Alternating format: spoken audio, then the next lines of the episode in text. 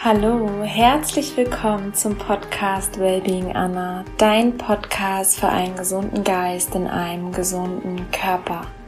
Mein Name ist Anna Klasen und ich bin so dankbar, dass du wieder eingeschaltet hast und dich mit dieser heutigen Episode wirklich selbst beschenkst.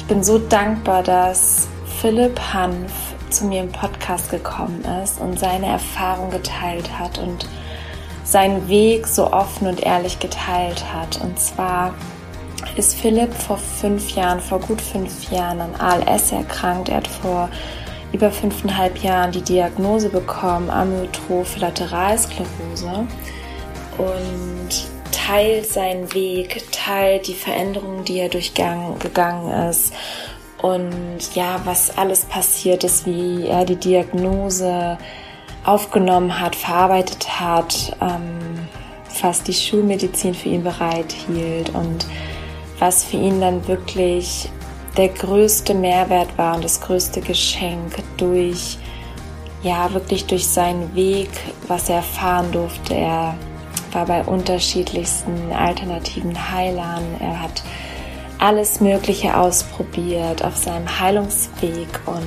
du wirst erfahren, was ihm besonders gut getan hat ja, wie es dazu kam, dass er ein Buch geschrieben hat und was ihm auch so die letzten Jahre wirklich am meisten Kraft gegeben hat.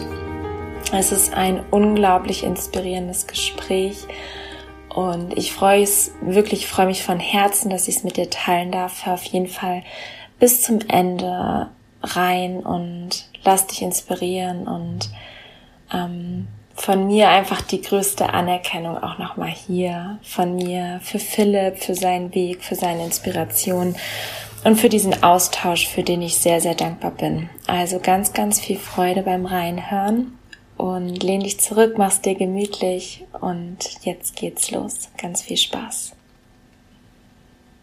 Ich freue mich heute sehr darüber, einen sehr guten Freund und ähm, sehr inspirierenden Menschen im Podcast zu Gast zu haben. Ich habe Philipp Hanf im Podcast zu Gast. Wir sitzen uns gerade gegenüber und wir haben ja gerade, ich würde sagen, in dem vergangenen Jahr sehr viele inspirierende Gespräche geführt, uns ausgetauscht. Philipp, du hattest vor fünf Jahren die Diagnose ALS das ist Amyotrophe Lateralsklerose und du warst damals 47. Ähm, berichte mal allen, die dir gerade zuhören, ja, erstmal vielleicht, wer warst du vor deiner Diagnose?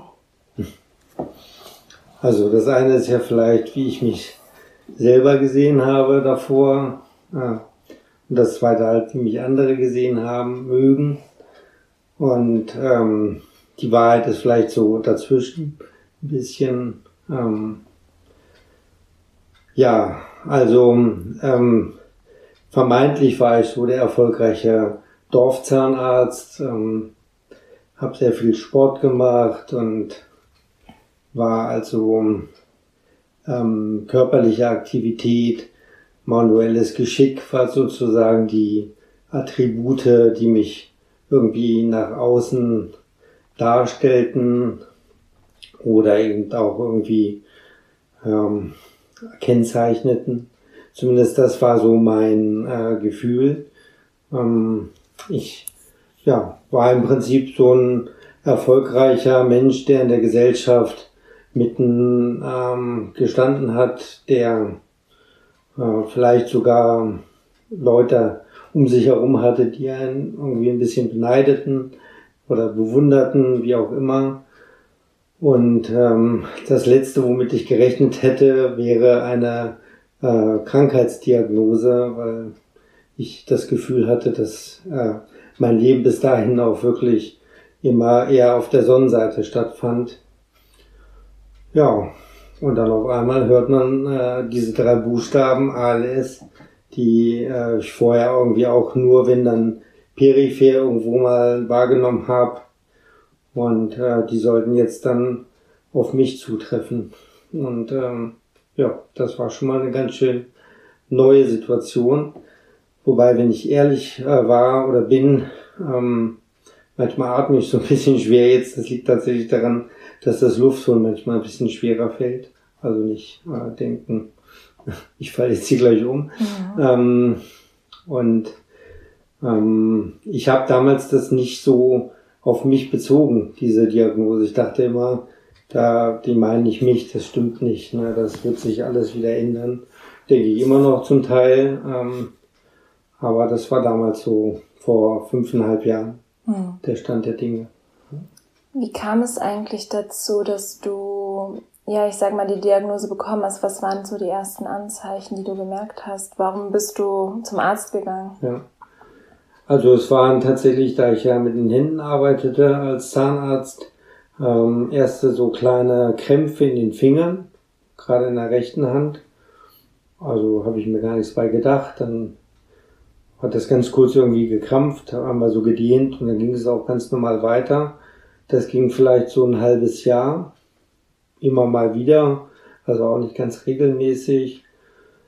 Und das wurde dann irgendwie zunehmend immer mehr, so dass ich tatsächlich irgendwann gar nicht mehr so richtig einen Stift halten konnte bei bestimmten Situationen, also auch nicht dauerhaft, das waren immer nur ganz kurze Momente dann. Ne? Und ja, dann hat man gedacht, jetzt muss man dem mal äh, vielleicht nachgehen, ne? was könnte das sein? Und dann denkt man ja am Anfang immer eher an ganz normale, trivialere Dinge, gibt's ja viele Diagnosen da, Karpaltunnel oder ja, in dem Fall auch kann es immer mal ein verkappter Schlaganfall sein oder noch naheliegender Bandscheibenvorfälle im Halswirbelbereich. Äh, und dann ging es halt so langsam los, da diagnostisch dem nachzugehen.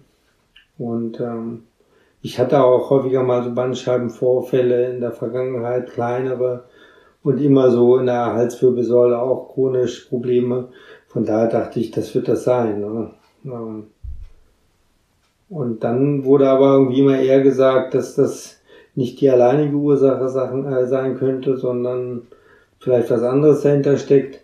Habe ich mir auch überhaupt keinen Kopf gemacht, ne? dass jetzt tatsächlich so eine sehr weitreichende mhm. Diagnose dahinter stehen könnte. So. Und als du die Diagnose bekommen hast, wie bist du damit umgegangen? Bist du in ein Loch gefallen? Wie, also vor allem psychisch, wie ging es dir damit? Also alles so ein bisschen. Ne? Also man kann, also ich zumindest kann schwer sagen, ich war jetzt da dann auf einmal tief depressiv oder ich war auf einmal irgendwie kindlich euphorisch, weil ich irgendwie das nicht wahrhaben wollte, sondern ähm, es änderte sich auch während des Tages immer wieder. Ne? Es gab Momente des ähm, nicht wahrhaben wollens, ne? also es kann ja nicht sein. Dann natürlich auch des Anzweifelns der Diagnose, dass man sagt, ja, das ähm, mhm. muss irgendein Fehler sein, das wird sich irgendwann erklären. Äh, und natürlich aber auch dann die Momente des der Verzweiflung ne, und des Vorstellens, wie so eine Erkrankung normalerweise dann verlaufen kann, mit all seinen Konsequenzen dann. Ne? Und wenn man dann irgendwie anfängt, äh, sich damit zu beschäftigen, das zu googeln oder was auch immer, dann sieht man natürlich auch Menschen, die sehr hilflos sind, ne? also gar nicht mehr reden können und nur noch irgendwie so sabbern, äh, weil sie eben nicht mehr ihr ihre Funktion im Mund steuern können und im Rollstuhl sitzen, so Klassiker. Der bekannteste ist ja Stephen Hawking, der eben ja wirklich in so einem Computer mit den Augen gesteuerten Rollstuhl sich bewegen konnte nur noch. Und das sind natürlich Vorstellungen für einen Menschen, der eigentlich gerade sich topfit fühlt, Mitte für Ende 40 ist, immer aktiver, immer Sport gemacht hat, schon eine extreme ähm, Perspektive jetzt. Mhm. Ne? Ja. Und dann habe ich aber irgendwie gerade in den ersten Jahren sehr schnell für mich entschieden, mich eben nicht so sehr mit möglichen Krankheitsverläufen zu beschäftigen, sondern eher mit dem meiner Gesundheit, also dem, was ich noch kann. Und habe dann relativ schnell äh, gemerkt, okay, ich kann jetzt halt nicht mehr arbeiten, weil meine Hände nicht mehr funktionieren. Und dann habe ich ziemlich schnell begonnen, eigentlich mich mit sehr interessanten Themen auseinanderzusetzen und eben mein Leben bewusst und intensiv zu, zu spüren und zu erleben.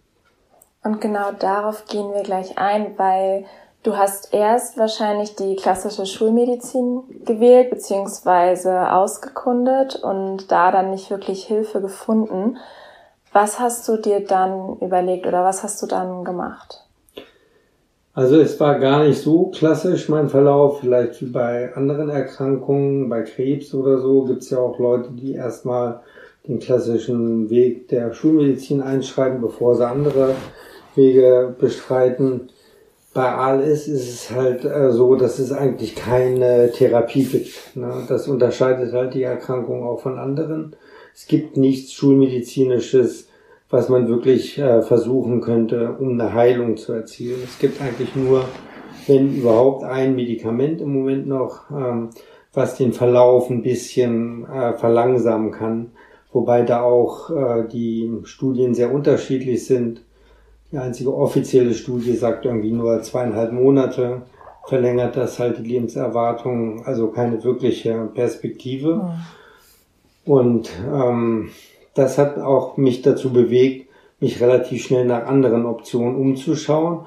Oder interessanterweise war es so, dass diese anderen Optionen eher an mich rangetragen wurden von anderen Menschen. Ja, mhm. Und die irgendwie von mir gehört haben und mich kannten und dann irgendwie das Bedürfnis hatten, mir ähm, Empfehlungen zu geben von Dingen, die sie irgendwie vielleicht mal probiert hatten und mit denen sie gute Erfahrungen gemacht hatten.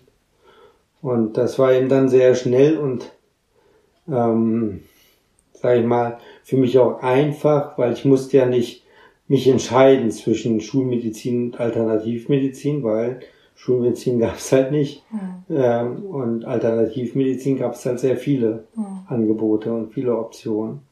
Genau, also hast du eigentlich geschaut, erstmal auf die klassische Schulmedizin und dann gab es eigentlich gar nichts, sondern hast du ähm, durch eigene Recherche oder durch andere Menschen bist du an mhm. verschiedenste alternative Heilmethoden gekommen. Berichte einfach mal so, was für unterschiedliche Sachen hast du ausprobiert und vielleicht steigen wir dann in eins, zwei tiefer mhm. ein. Also ich würde sagen, vielleicht dass der extremste Neueinstieg war eben die Vorstellung, dass ähm, körperliche Erkrankungen oder Symptome nicht ähm, nur durch äußerliche Eingriffe, sprich chemische Medikamente oder physische Operationen äh, behandelt werden, sondern dass man davon ausgeht, dass eben jede, jede körperliche Befindlichkeit irgendwie auch eine Ursache in der Seele, im Geist oder im Unterbewusstsein irgendwie eines Menschen haben kann oder hat. Und da gibt es so den Überbegriff Geistheilung, was immer, glaube ich, so ein bisschen zu Verwirrung fühlt bei vielen, weil die glauben, dann spuken da irgendwelche Schlossgespenster in den Therapieräumen rum. Ähm, der Geist, also die Seele, äh, wird sozusagen als, als höchstes ähm, ja, Teil eines Menschen eben angesehen, in dem, in der oder in dem eben sich äh, auch eine Heilungsoption letztendlich befindet. Sprich, muss eben den gesamten Körper sehen, das gesamte Leben, auch die Vergangenheit, äh, um zu recherchieren und um auf die Suche zu gehen, äh, was kann ich und will ich verändern, äh, was hat vielleicht auch tatsächlich irgendwie unmittelbar mit einer Erkrankung zu tun oder eben sogar ein höheres Ziel eben einfach irgendwie für sich selber einen Sinn und Frieden in dem Leben zu finden. Hm. Und du hast dann ja, ich weiß, du warst bei Schamanen, du warst, äh, du hast uraltes Yoga praktiziert, du hast wirklich verschiedensten Sachen ausprobiert. Womit hast du begonnen? Was war so das erste, wofür du offen warst, was du, was dich am meisten angezogen mhm. hat? Also ich hatte das Glück, dass ich ihn sehr schnell am Anfang, wirklich gleich im Mai war das, glaube ich, Anfang Juni 2017, äh, irgendwie diese Empfehlung bekommen habe, auf so einem Geistheiler-Kongress äh, zu fahren. Das war in Österreich. Und da bin ich eben ganz spontan auch hingefahren und hatte wirklich null Ahnung, was mich erwartet. Ähm, und das war ein Kongress, auf dem sehr viele auch internationale Referenten einfach Vorträge hielten über verschiedene Herangehensweisen, äh, was Erkrankungen, Therapien und so weiter betrifft. Also wirklich ein ganz buntes Potpourri von ähm, verschiedenen Dingen. Also nicht nur eine Lehrmeinung oder eine Richtung. Da ging es um Lichtnahrung, da ging es um Wellentherapien in unterschiedlichsten Formen, über Töne, über alles Mögliche. Es waren immer so stundenweise Vorträge, drei Tage lang. Und da wurden mir sozusagen erstmal so ein bisschen die Augen geöffnet, was alles passiert in dieser Welt, auch neben der klassischen Schulmedizin. Und was mich da besonders beeindruckt hat, war, dass das jetzt nicht alles so abgespacede, ähm, sage ich mal, Gurus waren, die, wo man glaubte, gut, mag ja sein, aber das ist sehr weltfremd, sondern es waren wirklich Physiker, Mediziner, ähm, sag ich mal, wirklich etablierte äh, Menschen, so auch in unserer, unserem Kulturkreis, mhm. ähm, die sich einfach mit Themen schon länger beschäftigt haben, die äh, wirklich eine ganz tolle Ergänzung oder Alternative eben zu unseren klassischen Herangehensweisen haben. Und war dann irgendwas dabei, wo du gesagt hast, genau das möchte ich mal ausprobieren? Tatsächlich. Da war Julia Kant, äh, eine junge Dame aus Berlin, die hat eben einen Vortrag über das Tian Tao Yoga gehalten. Und das, was mich angesprochen hatte, war eben, dass das ein Yoga ist, was nie anstrengend ist. Das freut Männer natürlich besonders, weil wir ja immer das Gefühl haben, Yoga ähm, ist halt nicht unbedingt so äh, angenehm für uns, weil einfach durch stärkere Muskelmassen die Beweglichkeit bei Männern wohl physiologisch immer ein bisschen schlechter als bei ähm, also ähm, weniger trainierten tatsächlich, also auch bei Frauen, also ohne jetzt irgendwie ja. sexistisch da zu sein, aber das ist äh, ja. biologisch einfach so ein ja. bisschen. Und ähm, da habe ich gedacht, also Yoga habe ich ja schon viel von gehört und interessiert mich auch. Und dann ein Yoga, was eben nicht anstrengend ist und sehr entspannt und eben mit sehr viel, normales Yoga oder verschiedensten Yoga-Arten auch, aber mit sehr viel Hintergrunds, ähm, äh, eben, ne, dass eben jeder Atemzug und jede Bewegung versucht wird zu erklären, wie das eben in Gesamtkontext irgendwie integriert werden kann. Ja, und da habe ich dann die Julia gefragt, ähm, ob man da irgendwie sich mal treffen kann in Berlin und seitdem bin ich da seit fünf Jahren eigentlich regelmäßig, nicht nur zu diesem Yoga, also auch zu vielen anderen energetischen Behandlungen, die sie äh, ja, bei mir durchführt. Hm. Was hast du noch ausprobiert, so an alternativen Heilmethoden? Also ähm, viele Dinge, deshalb äh, wird es schwierig, jetzt sage ich mal alles aufzuzählen, aber also von natürlich Kinesiologie zu Pendeln, zu ähm, allen möglichen Ernährungsdingen, äh, die man eben auch probieren kann. Ähm, war da auch eben wirklich zum Teil bei Schulmedizinern, die eben alternative Behandlung mit anbieten.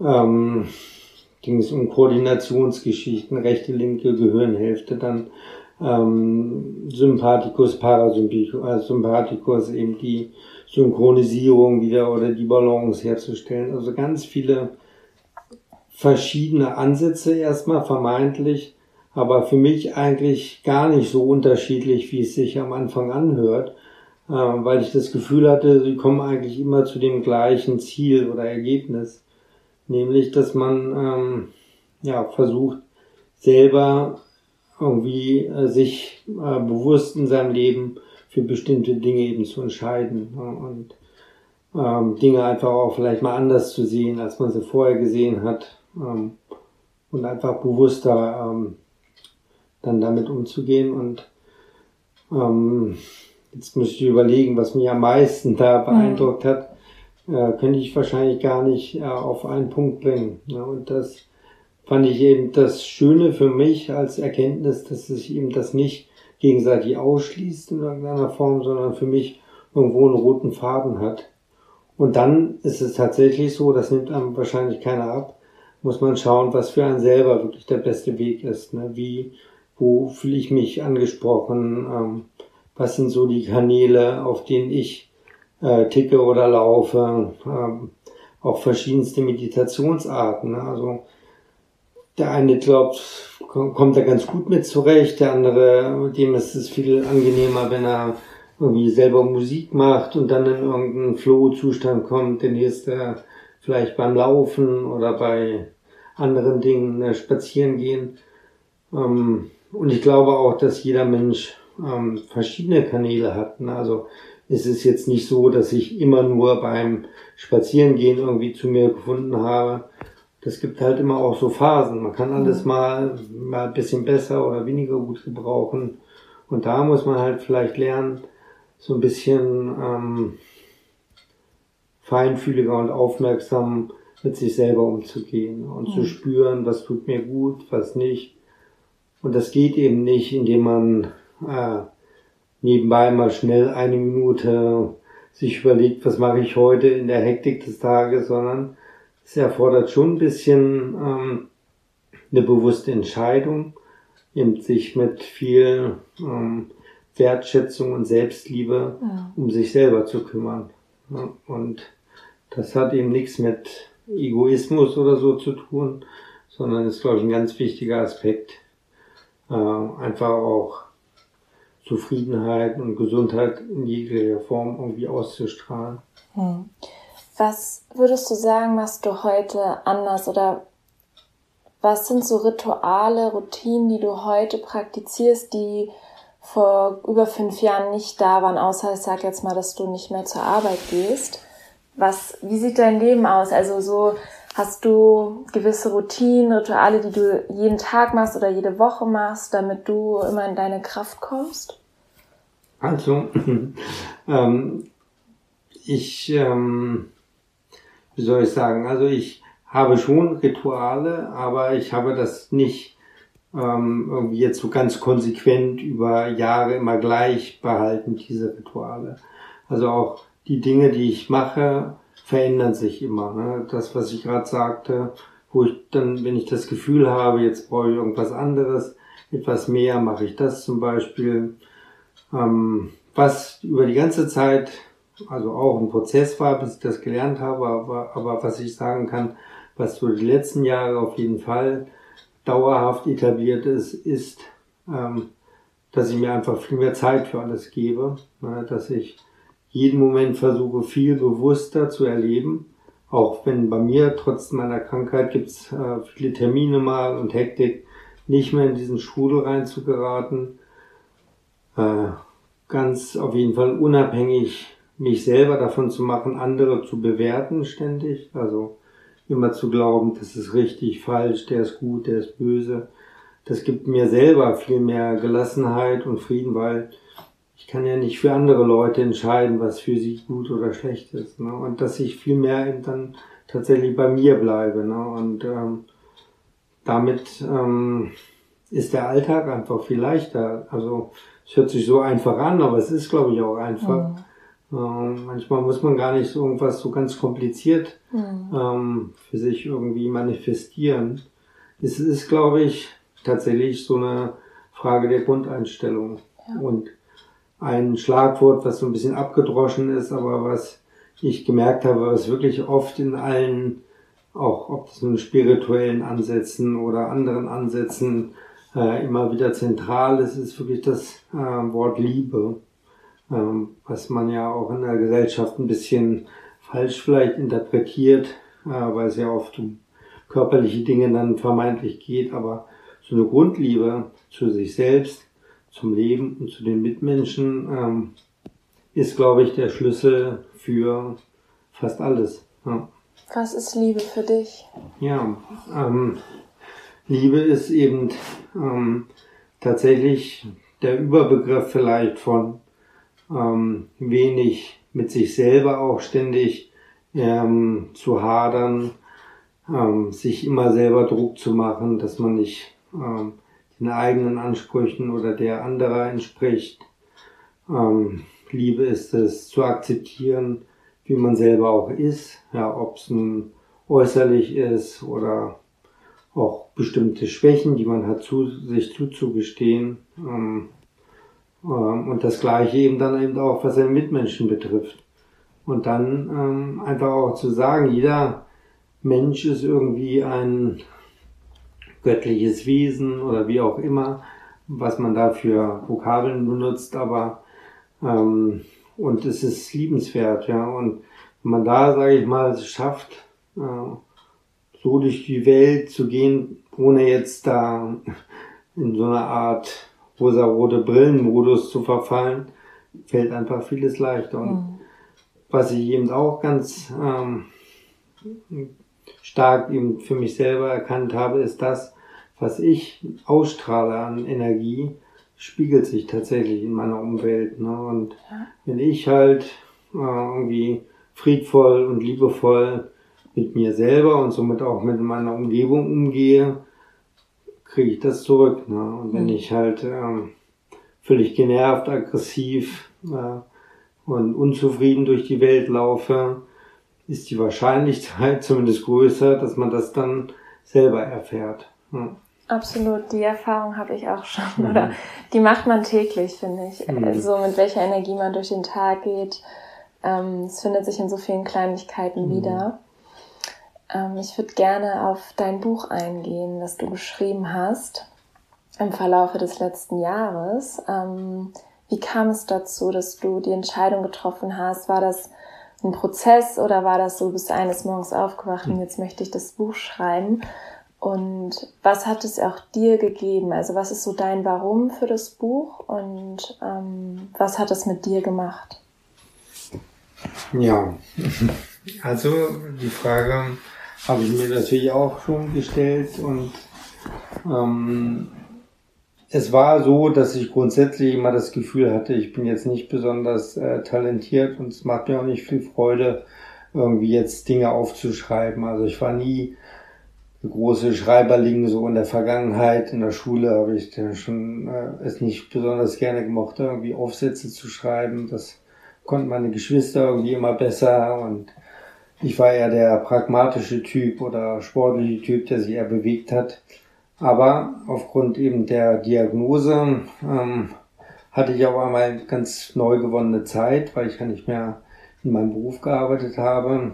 Bin sehr viel mit meinem Hund spazieren gegangen und äh, ich glaube, Natur und Ruhe ist eine ganz tolle Kombination, zumindest für mich, um äh, Dinge zu reflektieren. Und da habe ich so ganz oft vor mich hin philosophiert, ganz viele Themen des Lebens und äh, hatte das Gefühl, irgendwie würde ich das gerne festhalten wollen. Ne? Nur ähm, Schreiben war jetzt ja nicht so meine Leidenschaft und von daher war für mich dann sozusagen der Punkt, dass ich äh, den Schritt aktiv eben angefangen habe, ein Buch zu verfassen, als mir äh, klar wurde, ich kann das ja auch diktieren. Weil Reden und Diktieren und vor mich hin erzählen, das habe ich eigentlich gerne getan, aber das Aufschreiben fand ich mühsam. Mhm. Kam bei mir halt auch noch hinzu, dass einfach die äh, Motorik dann nicht mehr so funktionierte. Von daher hatte ich das so ein bisschen vor mich hergeschoben. Und als ich dann wusste, ich kann das diktieren, kann das dann praktisch transkribieren lassen, also aufschreiben lassen und muss mich nur um den Inhalt des Buches kümmern, äh, war das dann sozusagen die Entscheidung, dass ich das mache. Und das fiel tatsächlich vor einem guten Jahr. Dass ich ein Buch oder irgendwie das festhalten will, schreiben will ein Buch oder meine Gedanken sortieren möchte, die Idee hatte ich schon so die letzten zwei, drei Jahre, aber der eigentliche Entschluss war dann letztes Jahr getroffen worden und äh, zunächst wirklich nur, um das für mich zu tun, ne? um so ein bisschen meine Gedanken zu sortieren äh, und irgendwie Klarheit zu kriegen für mich. Und das ist ja auch so eine Art Verarbeitung, so ein Prozess. Und dann fing es eben an, wirklich auch Spaß zu machen. Und dann ist das wirklich ein Prozess und ein Projekt geworden, was mir sehr viel Freude bereitet hat. Und ich jetzt auch tatsächlich das Gefühl habe, äh, ich konnte das, was ich ähm, vielleicht vermitteln wollte in diesem Buch auch niederschreiben oder ausdrücken. Ähm, ich habe es halt wirklich komplett ähm, keinem gezeigt vorher. Ich habe keine Geschwister oder andere Leute groß mit äh, einge, weit in den Prozess, ähm, auch nicht meine Frau, ähm, weil ich eben das Buch sollte mein Buch werden und meine, äh, meine Herzenssache, ohne eben jetzt Rücksicht auf andere zu nehmen oder zu viel abzuwägen, äh, kann man das so schreiben, sollte man das so schreiben. Und ich hatte oder habe Unterstützung nur auf professionelle Art und Weise gehabt, einen Lektor, einen Co-Autor, ähm, Sebastian, der mir wirklich super geholfen hat, ähm, sich sozusagen um die unangenehmen Arbeiten zu kümmern. Und ich konnte im Prinzip die Inhalte vorgeben. Ja, und natürlich die, den Rest so auch. Aber mhm. ähm, ja, das war tatsächlich ein sehr, sehr wichtiger, spannender und von mir aus nicht so vorhersehbarer Prozess. Der Titel des Buches heißt Wer stirbt denn nicht? Wie kam es zu dem Titel oder was ist so deine Botschaft mit dem Buch? Also das ähm, ist eine gute Frage und ich habe mir natürlich auch Gedanken gemacht, wie der Titel des Buches lauten soll. Und der fasst vielleicht auch unser Gespräch ganz gut zusammen, ja, weil ich habe mich natürlich äh, ganz viel mit Alternativen und allen möglichen Heilungsoptionen beschäftigt. Ja, und das äh, fand ich auch gut, interessant und ich glaube auch, dass mir das sehr viel gebracht hat, weil nach fünfeinhalb Jahren nach der Diagnose geht's mir auch noch ganz gut, relativ gut. Es gibt halt andere Verläufe. Nur das alles ist gar nicht so wichtig. Ne, diese Erkenntnis ist mir eben auch gekommen im Prozess dieser letzten Jahre, dass ähm, es kein Wettkampf wird. Ne? Also wer wird jetzt am gesündesten oder wer lebt am längsten oder weiß ich nicht, ne? wer welche Therapie oder welche Technik ist jetzt die richtige. Ne? Also ähm, ich habe dann irgendwann eben gespürt, dass ich nur noch Dinge mache, die mir von meinem Bauchgefühl her richtig erscheinen. Und dass es eben nicht mehr das äh, ultimative Ziel nur ist, ähm, vielleicht wieder körperlich gesund zu werden und vielleicht 100 Jahre alt zu werden, sondern ähm, dass das Leben vielleicht noch höhere Aufgaben für jeden bereithält als nur rein körperliche Gesundung und das ist für mich eigentlich die schönste und beste Botschaft, dass ich das Gefühl habe, dass ich echt trotz meiner Erkrankung, meiner Einschränkungen und ähm, ja vielen Dingen, die ich jetzt eben nicht mehr so kann, trotzdem total glücklicher Mensch bin. Ich bin wirklich zufrieden. Ich kann mir das äh, nicht äh, anders wünschen, als es jetzt ist. Und das ist, doch, wünschen könnte ich es mir natürlich, aber ich habe nicht das Gefühl, dass ich jetzt irgendwie unglücklicher oder benachteiligter bin als du. Mhm. Ja, und ähm, das fand ich war eine für mich auch erstaunliche Erkenntnis, mhm. ja, dass es eben äh, nicht nur um körperliche Dinge geht, sondern wahrscheinlich mehr darum, für sich selber Frieden zu finden und irgendwie so einen Sinn zu sehen im Leben. Und das dann nicht ähm, zwingend abhängig vom Alter mhm. ja, was man vielleicht erreicht. Würdest du sagen, dass die Krankheit ALS dich mehr zu dir geführt hat, also zu dich nochmal auf eine ganz andere Art und Weise kennengelernt, also du hast dich nochmal ganz anders kennengelernt? Das glaube ich auf jeden Fall. Zumal ja eben mein Leben gerade sehr körperbetont war mhm. bis dahin. Also all die Dinge, die ich glaube, die wichtig sind, um äh, glücklich zu sein oder erfolgreich oder anerkannt, genau die werden mir jetzt so genommen. Ne? Mhm. Und mich dann eben zu besinnen auf ähm, andere Werte, das war eine neue Erkenntnis und eben auch eine schöne Erfahrung zu merken, dass mich Menschen trotzdem mögen, obwohl ich vielleicht nicht mehr der Schnellste bin oder irgendwie laufen kann, sondern man einfach zumindest jetzt noch schön miteinander reden kann und mhm. so und dass man trotzdem auch noch irgendwo eine anderen Menschen irgendwas geben kann. Mhm. Und das ist eine schmerzliche Erkenntnis, weil es natürlich weh tut, wenn man vieles nicht mehr kann und ich auch tatsächlich ja täglich Schmerzen habe. Aber ähm, trotzdem glaube ich, war die Erkenntnis größer als ähm, als vielleicht der Schmerz, den ich eben mhm. habe. Und das hätte ich nie erfahren ohne diese Diagnose. Ne? Mhm. Ich glaube, ich wäre dann, ich war ja vorher auch nicht unglücklich oder so, ne? aber ich hatte irgendwie immer die, war immer auf der Suche nach irgendwie einem größeren Ziel oder einer Aufgabe oder was auch immer. Und ähm, ich habe das Gefühl, dass über diese Erkrankung ich tatsächlich wirklich mehr zu mir selbst gefunden habe. Ne? Und ähm, ich glaube, das ist ähm, ja ein großes Ziel für jeden, mhm. egal wie gesund oder krank man ist, dass man sich wirklich bewusst wird, warum man hier ist und wie schön das Leben auch ist, jeden mhm. Tag. Ja, und das wird, glaube ich, oft so ein bisschen als selbstverständlich angenommen oder sogar als Last. Ja, das Leben, das jeden Tag anstrengt und ich muss wieder funktionieren, ich muss, muss wieder das machen. Aber eigentlich äh, hat man jeden Morgen die Chance selber zu entscheiden, wie wird der Tag. Ne? Mhm. Also mit welcher Einstellung gehe ich zumindest in den Tag. Und das kann einem keiner nehmen. Wie geht es jetzt für dich weiter? Hast du Ziele oder ist es eher so, dass du genauso wie du gerade gesagt hast, jeden Tag aufwachst und dann in den Tag reinlebst und intuitiv schaust, was kommt? Ja, also eher so, zweiteres, aber trotzdem habe ich irgendwie immer noch auch Visionen oder Pläne, äh, Ziele. Ja, wie man es definiert, ist letztendlich egal. Ne? Aber ähm, was zum Beispiel? Also zum einen ganz normale Pläne, wie jeder andere Mensch auch. Also irgendwann mal da vielleicht in Urlaub zu fahren oder die Menschen zu treffen. Äh, ganz normale Termine macht man natürlich trotzdem aus. Ähm, ich engagiere mich ja hier im Sportverein, da bauen wir irgendwie eine ganz neue Sportanlage. Äh, da bin ich Vorsitzender und plane eigentlich mein Leben immer so, als wenn ich noch 50 Jahre leben würde. Ähm, zudem weiß das ja keiner, was morgen ist. Ne? Und ja.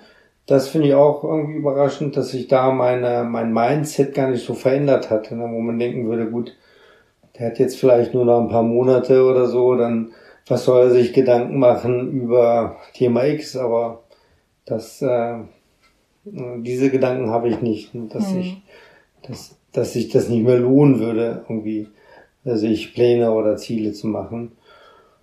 Und ganz konkret, ähm, ja, freue ich mich jetzt wirklich. Mein Buch ist ja ganz frisch jetzt eben auf den Markt gekommen, das eben zu begleiten. Das war mir ganz wichtig.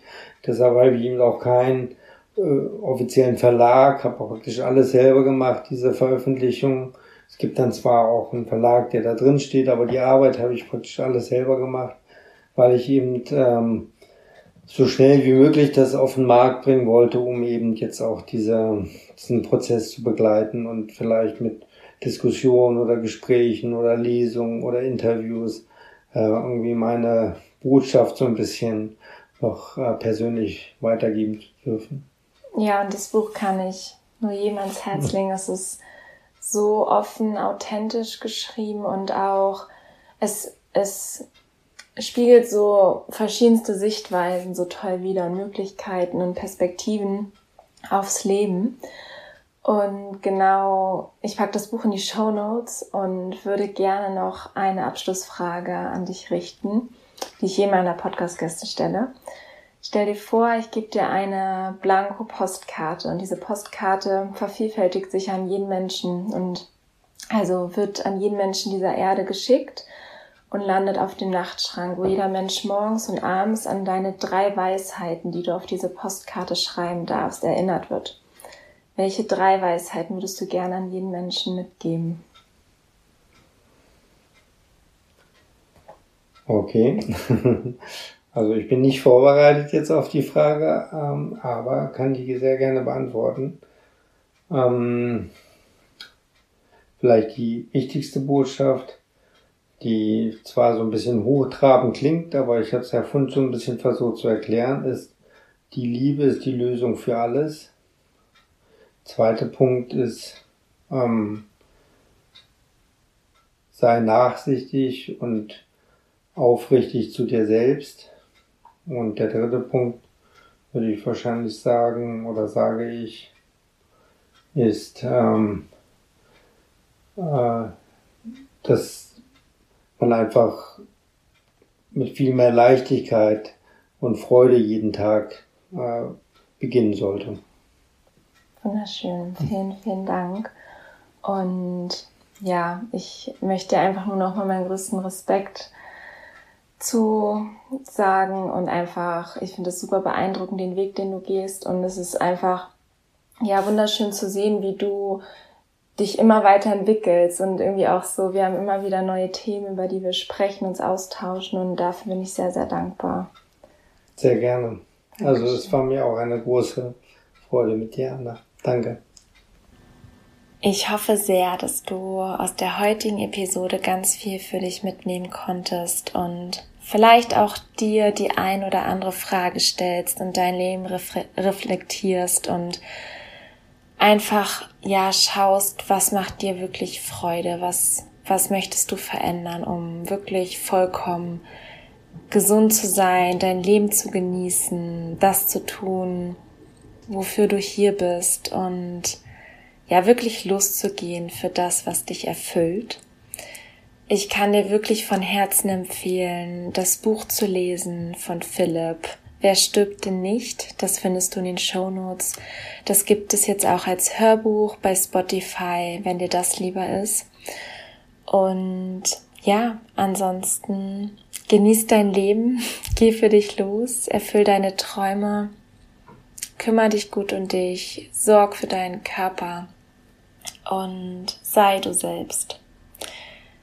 Ich kann dir einfach noch von Herzen empfehlen, dass du immer wieder schaust, von außen auf dein Leben schaust, was tut mir jetzt besonders gut und dass du neue, kraftvolle Routinen für dich entwickelst. Und wenn du beim Retreat dabei sein möchtest, das im September startet, jetzt am kommenden Montag, am 5.9., dann kannst du dich noch bis heute anmelden. Also wenn du da dabei sein möchtest, es ist eine wundervolle Gruppe jetzt schon wir gehen zusammen los. Es ist wirklich ein Restart. Ähm, du findest alle Informationen auf meiner Webseite, die ich auch verlinke. Und mit dem Code Wellbeing10 erhältst du 10% Rabatt als Dankeschön, dass du diesen Podcast unterstützt und ja, auch mich inspirierst und einfach diesen Podcast gut tust und ihn teilst und supportest. Vielen, vielen Dank. Ich wünsche dir noch einen wundervollen Tag. Danke, dass es dich gibt. Danke für dein Sein. Nourish your mind and body wisely. Deine Anna.